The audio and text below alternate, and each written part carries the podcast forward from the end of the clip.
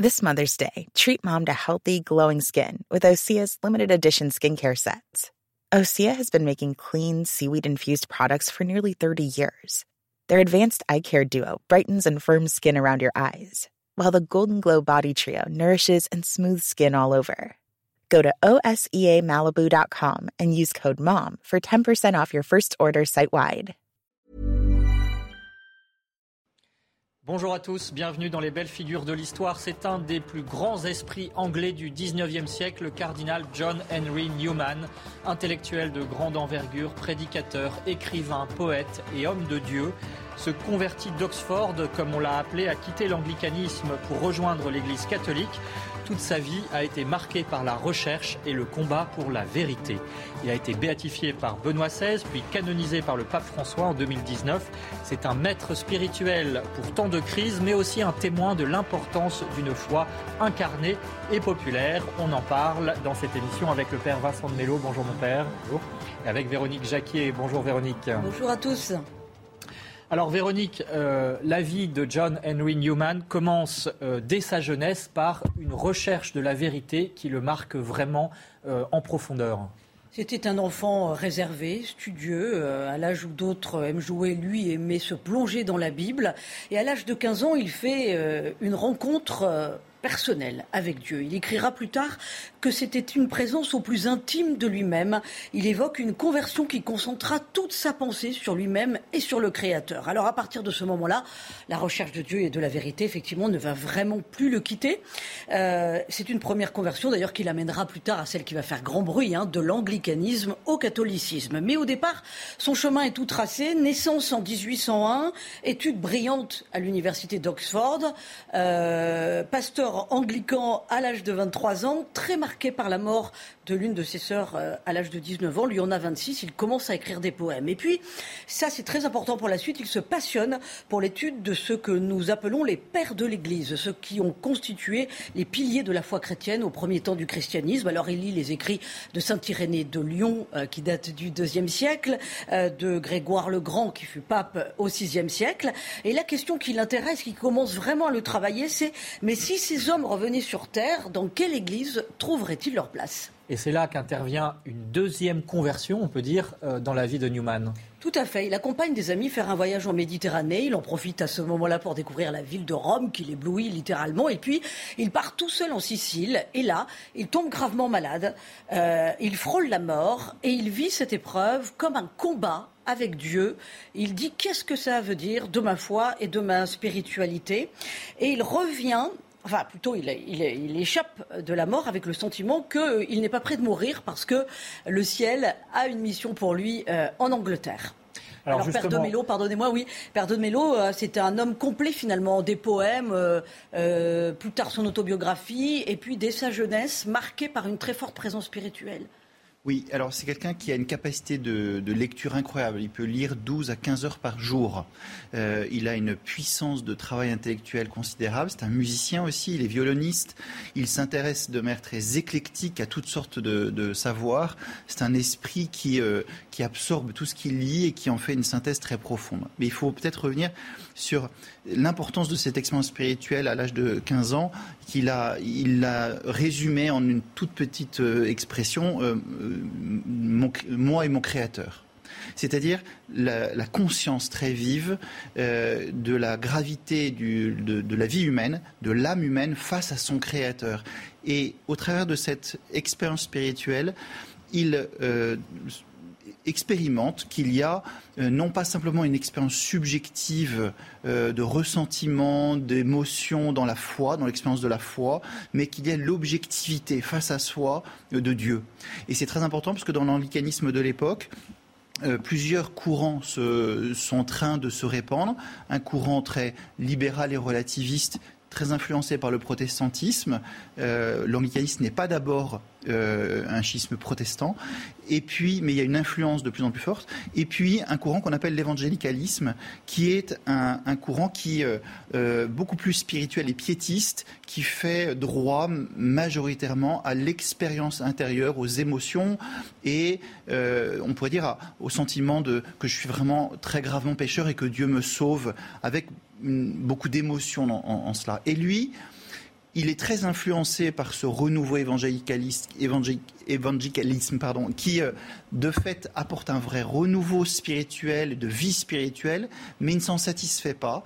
Et cette expérience de l'objectivité de Dieu et ce qu'il va appeler ensuite l'importance du dogme, non pas comme euh, euh, des croyances, mais comme une vérité qui s'offre à nous, qui se donne à nous et qui en quelque sorte s'impose à nous. Ce caractère très objectif de la foi va être décisif dans sa recherche spirituelle parce que si Dieu se donne de manière très objective, à nous de le rechercher, à nous de nous soumettre en quelque sorte à ses desseins et d'accueillir cette révélation sans juger Dieu et le limiter à l'expérience que nous en ferions. Mais pourquoi, euh, comme le disait Véronique, s'est-il beaucoup intéressé à ces figures des premiers siècles du christianisme, ces pères de l'Église, comme on dit. Euh, en quoi est-ce que dans sa recherche, comment ça s'inscrivait dans sa recherche? Alors, littérairement euh, déjà et intellectuellement, il se retrouve dans ces hommes d'une très grande recherche intellectuelle, d'une très grande finesse, d'une grande profondeur.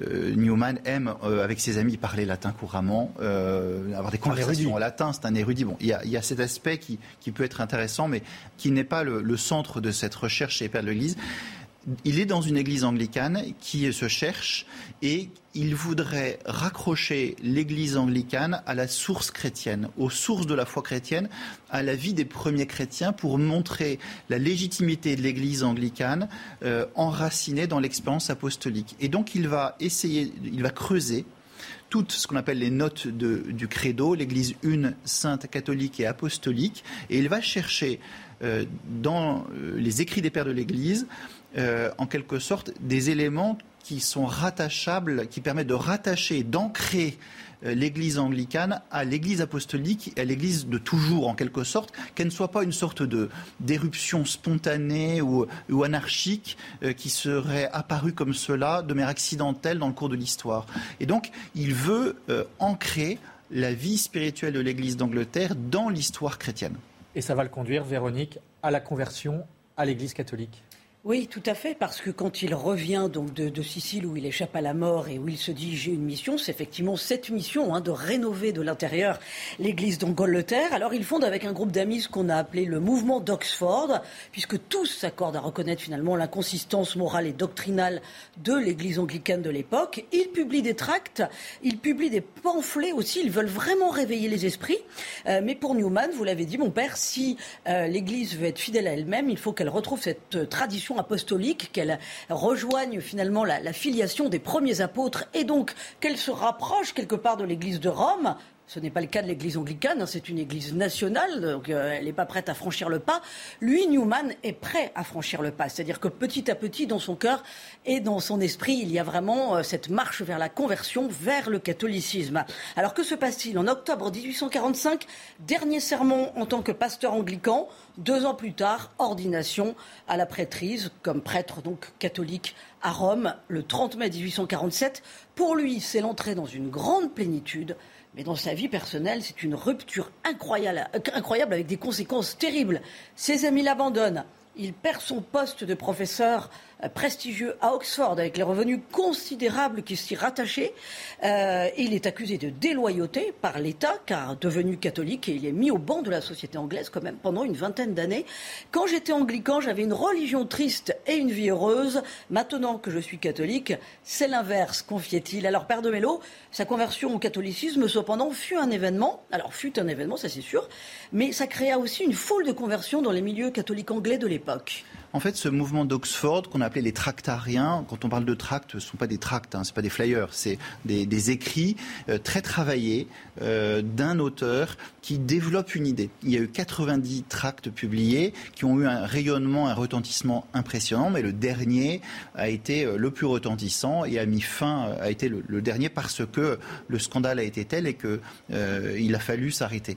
ce mouvement d'Oxford est un mouvement de recherche, de réforme spirituelle de l'Église l'Église. Avec cela, il y a aussi le renouveau et du bréviaire, le prayer book, qui est réhabilité par, par Newman. Il y a aussi le désir de redonner, de refonder une vie monastique, alors que l'influence protestante sur l'anglicanisme avait éradiqué toute vie monastique. il y a une vraie crise de foi, hein, c'est la toile de fond. De... Il y a une vraie crise de foi et lui, il veut vraiment rénover l'anglicanisme et le rattacher aux sources de la foi. Et précisément, plus il le rattache aux sources de la foi, plus il arrive à la question cruciale, en fait, euh, est-ce qu'il est légitime d'être attaché à, l'Église de Rome, la romanité? C'est le dernier obstacle, en fait l'obstacle, on peut dire, institutionnel. C'est il faut le dire. oui, qui est vraiment euh, rejeté Rome avec une énorme euh, virulence. Enfin, il y a une hostilité à Rome dans le monde anglican. Donc ça, c'est l'obstacle institutionnel. Il y a un obstacle intérieur aussi c'est qu'il euh, il aime la liturgie et la célébration des sacrements et il a euh, le sentiment, lui, que quand il célèbre l'Eucharistie, le Christ est vraiment présent. Il dit, bah, si le Christ est vraiment présent dans l'Eucharistie, quand je célèbre la messe, cette Église ne peut pas être fondamentalement mauvaise. Il y a bien quelque chose du Christ qui vit dans l'Église anglicane. Et en fait, ces deux éléments, intérieurs et institutionnels, vont mettre du temps à, se dissiper. Et c'est quand il va arrêter ses grands sermons euh, à la paroisse de Sainte Mary euh, à Oxford, euh, ces sermons qui sont des événements, enfin, qui rassemblent des foules incroyables le dimanche après-midi à, Oxford, quand il va arrêter cela et qu'il va se retirer dans cette sorte de petit monastère qu'il va commencer à créer à Littlemore, que là, il va dans le retrait de la prière, d'une vie d'ascèse et une règle quasi monastique avec quelques amis du mouvement d'Oxford, que petit à petit, ces obstacles vont tomber jusqu'à euh, cette confession générale qu'il fait euh, euh, et qu'il va, dans laquelle là, il va rendre les armes. disant lui-même que pour lui, ce n'est pas une rupture avec son itinéraire, cette conversion n'est pas un reniement de ce qu'il a été, mais l'accomplissement, le terme du chemin qu'il a pas à pas euh, pendant des années dans cette recherche. ce qui est intéressant justement dans cette conversion de Newman, euh, c'est qu'effectivement on a euh, l'image d'une conversion foudroyante, brutale, et ça existe. Hein. on pense à Paul Claudel par exemple à Notre-Dame, mais là effectivement c'est un processus très lent euh, et, qui inclut aussi la raison, l'intelligence. On n'est pas que dans l'émotionnel. Exactement. Il est très, euh, il est très important pour lui que euh, la, réconciliation entre l'intelligence et la foi qu'il opère dans ses homélies et dans ses écrits, il l'expérimente et, et il respecte le temps d'une réflexion qui le pénètre, qui l'habite. Et, euh, et puis, c'est voilà, une réflexion qui, euh, qui, est très charnelle aussi, qui, euh, qui, qui l'implique. Et donc, il respecte le, le, temps de Dieu et le temps de la raison humaine. Et il prend son temps. Et, et puis, mais une fois qu'il franchit le pas, il le franchit. Un des points qui va être difficile et douloureux pour lui, c'est de voir par contre, dans l'Église catholique romaine, le très faible niveau intellectuel des études. Et là, pour le coup, euh, dorénavant, il va dans l'Église s'investir pour le renouveau intellectuel. Mais quand il va aller à Rome, on peut dire que ça va être euh, un énorme choc de voir euh, la fragilité des études théologiques et philosophiques dans l'Église catholique. Alors justement, Véronique, c'est intéressant. C'est une facette de la personnalité de ce grand intellectuel, on l'a compris.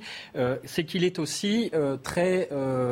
c'est un adepte de la piété populaire et de toutes ces dévotions, de la religion populaire. Et donc, il, il allie quelque part les deux euh, la, high church, comme on dit, et euh, également le peuple.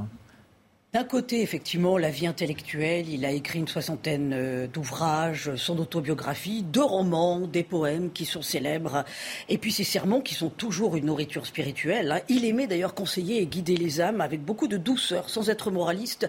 Il est l'auteur de plus de 20 000 lettres. Et puis, à côté de cela, quand il rentre dans l'Église catholique, effectivement, c'est un fervent adepte de ce qu'on appelle la piété populaire, c'est-à-dire l'adoration Saint-Sacrement, le culte du Sacré-Cœur, de Jésus, le culte des saints. Euh, les pèlerinages, les processions, les vierges bénites. Euh, il aime ce, qui peut être apporté euh, au peuple, tout simplement. Hein. Il dit qu'il peut comprendre avec son cœur, d'ailleurs, tout ce qui touche au dogme de l'Église. Sa devise était Le cœur parle au cœur, emprunté à Saint François de Sales. Alors, sa postérité, elle est intéressante dans le milieu universitaire. Il y a 3000 centres Newman à l'heure euh, où nous nous parlons, dans le monde, surtout en Grande-Bretagne et aux États-Unis. L'ambition, c'est de développer une vie de foi et de réflexion, évidemment, selon la pensée de John Henry Newman. Et il est aussi connu pour avoir exporté l'œuvre de l'oratoire en Grande-Bretagne. Quand il était à Rome, il a découvert avec éblouissement la grande figure euh, de Saint Philippe Néri, dont nous avons parlé dans les belles figures de l'histoire, le saint de la joie, l'un des patrons de Rome, qui avait créé l'oratoire. L'oratoire, vous le savez mieux que moi, mon père, c'est une société de prêtres qui ne fait pas de vœux, mais qui prêche et qui enseigne, justement sur le, modèle de la joie aussi. Et donc, il exporte l'œuvre de l'oratoire en, Angleterre. Euh, il sera fait cardinal, ce qui est un signe d'honneur quand même, hein, alors qu'il n'était que simple, prêtre par le pape Léon XIII en 1879. Et quand il rentrera en Grande-Bretagne, il va mener, mener une vie d'intense piété euh, jusqu'à sa mort euh, en 1890. Et, finalement, après avoir été mis au banc de la société anglaise, il va gagner l'estime quand même de ses compatriotes, qu'ils soient anglicans ou catholiques. Alors, Père de Mello, pour lui, euh, il y a effectivement d'un côté cette adhésion à la, piété, populaire qu'il ne renie pas et qu'il va même encourager. Et puis de l'autre, bien entendu, euh, l'université, pour lui, ce n'est pas rien. Vous l'avez dit, il faut construire des esprits euh, et finalement des âmes, des âmes avec, euh, avec une belle qualité d'enseignement. J'apporterai une petite nuance sur la question de la piété populaire. Il se distingue de ceux qui vont créer l'oratoire de Londres, et particulièrement de Faber, qui lui veut une piété très baroque, très italienne et très romaine. Lui, il pense, il est effectivement, il adhère à tout ce qui fait la ferveur et la piété populaire de, de la foi, qui lui est constitutive, mais euh, il veut rester, euh, finalement, garder une note anglaise et ne pas braquer euh, les possibles passerelles qu'il veut continuer d'entretenir avec le monde anglican. ensuite, le monde catholique romain anglais est, soit issu des émigrés irlandais euh, très peu instruit, et ça, il va vouloir y remédier par l'œuvre éducative, par un engagement dans l'université, etc. Soit des vieux catholiques qui ont résisté dans les persécutions, mais qui sont extrêmement rigides et euh, qui, sont, euh, qui ont des systèmes éducatifs très méfiants, très rigides. Et alors, il, il est à l'aise ni avec les uns ni avec les autres, et il veut inventer une manière anglaise d'être catholique et de former et d'éduquer et de relever le niveau de la foi et de l'intelligence de la foi dans l'Église d'Angleterre, ce qui va être en fait l'œuvre, la grande œuvre de la fin de sa vie. Mais en quoi peut-on considérer que, euh, puisqu'il a été canonisé, on l'a dit hein, en 2019 par le pape François, euh, que c'est un guide spirituel, c'est un maître intellectuel, ça c'est, on l'a bien établi, mais en quoi est-il aussi un guide spirituel pour aujourd'hui? Ah, Véritablement parce que ce, ce souci qu'il a de la réconciliation entre l'intelligence et la foi est extrêmement précieux hein, pour aujourd'hui, euh, parce que c'est un homme qui, euh, qui justement ne veut pas être livré à la subjectivité, au ressenti, mais qui accueille la vérité révélée comme une donnée objective qui est donnée à l'homme pour l'émerveiller euh, et pour qu'il que l'homme contemple. Et donc il rappelle en fait une, une, vérité absolument essentielle, c'est que l'homme est fait pour la, la contemplation et l'émerveillement par son intelligence, par son cœur, par tout ce qu'il est. Et de ce point de vue là il offre une voie de sagesse profonde euh, à, l'homme d'aujourd'hui. il a aussi beaucoup réfléchi euh, aux crises dans l'Église, notamment euh, au IVe siècle, la crise de l'arianisme, hein, cette hérésie. Finalement, est-ce qu'il nous parle aussi dans cette période qu'on peut considérer aussi comme une période de crise Finalement, l'histoire de l'Église, c'est l'histoire de crises successives. Mais aujourd'hui, comment est-ce qu'il nous permet de résoudre, il permet aux chrétiens de résoudre ces crises? Il me semble que son grand souci, c'est l'éducation. Et de ce point de vue-là, euh, une note, enfin, très euh, commun à toutes les crises, c'est que ce sont en général des crises éducatives. Et, euh, il, veut, par un système éducatif très riche, très vaste, qui ne soit pas cloisonné, où les matières profanes les matières religieuses ne se parlent pas. Il veut euh, amener une société beaucoup plus apaisée, qui réfléchit, qui débat, euh, et il veut véritablement, euh, dans ce travail d'éducation très global, rendre son pays et la société finalement beaucoup plus civilisés et humanisés en sanctifiant pas l'homme du clivage. Non, c'est pas l'homme du clivage, c'est vraiment l'homme de, de, la, du dialogue. Ça. Et il va être gêné parfois dans, euh, par certains traits de caractère de certains catholiques qui veulent aller à affrontement avec les anglicans de manière très virulente. Euh, lui, il veut convaincre, il veut persuader, il veut montrer, il veut désigner la vérité euh, et il veut l'incarner aussi dans sa vie. Alors un lieu, Véronique, c'est évidemment Birmingham hein, pour découvrir Newman.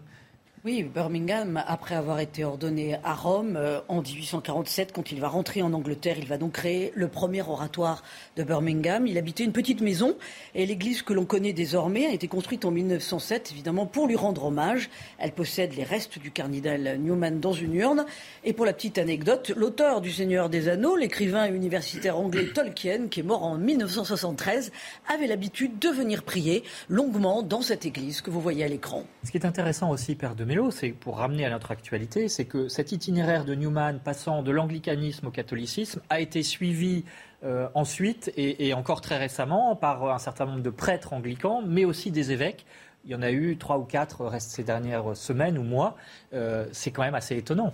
Mais il a été prophétique Il a été prophétique. Et puis euh, aujourd'hui, on sait qu'il y a à peu près un équilibre numérique entre catholiques euh, et, anglicans dans, euh, en, Angleterre, ce qui n'était pas du tout le cas à l'époque de, de, Depuis 2009, il y a un peu plus de catholiques que d'anglicans. Et la figure emblématique qui s'est convertie, d'ailleurs, c'est Tony Blair, l'ancien Premier ministre. Oui, c'est ça. Et mais Tolkien, précisément, aussi, un siècle plus tard. On voit qu'il a été vraiment une figure qui a eu un impact considérable sur la société anglaise.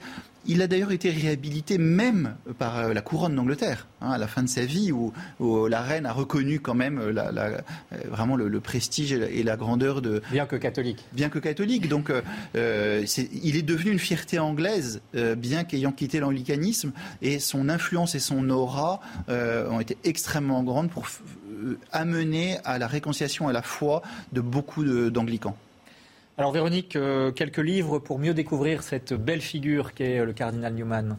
Pour entrer dans la pensée de Newman, John Henry Newman, un homme de Dieu, par le cardinal Jean Honoré, c'est une édition du CERF. Il y a les sermons catholiques de Newman, évidemment, qu'il faut découvrir, toujours aux éditions du CERF. Et puis, les nombreux ouvrages du père Kate Beaumont, auteur d'ouvrages de référence justement sur le saint anglais. Vous le voyez à l'écran, Petite vie de John Henry Newman chez, chez Desclés de Brouwer. Peut-on ajouter l'Apologia qu'il a écrit, où il raconte son itinéraire de conversion qui est extrêmement euh, précieux? Voilà. Et puis, euh, il faut savoir aussi qu'il est fêté, euh, Newman, le 9 octobre. Et puis, Véronique, euh, un mot, un poème, puisqu'on a dit tout à l'heure qu'il était poète, qui a aussi un lien avec le Titanic. Oui, il avait écrit son plus fameux poème Lead Kindly Light, qui veut dire Conduis-moi douce lumière, quand il était en train de revenir en Grande-Bretagne. Vous savez, quand il a quitté la Sicile il est passé par, euh, par Marseille et puis après euh, il a gagné l'Angleterre. Et pendant cette traversée, il a écrit ce cantique qui est maintenant très très connu en Grande-Bretagne, aussi bien par les anglicans que par les catholiques. Et les premières paroles sont Conduis-moi, douce lumière, parmi l'obscurité qui m'environne, conduis-moi. Et cet air a été chanté par un soliste sur le pont du Titanic pendant que le célèbre paquebot était en train de couler en 1912. Donc c'était des mots de circonstance.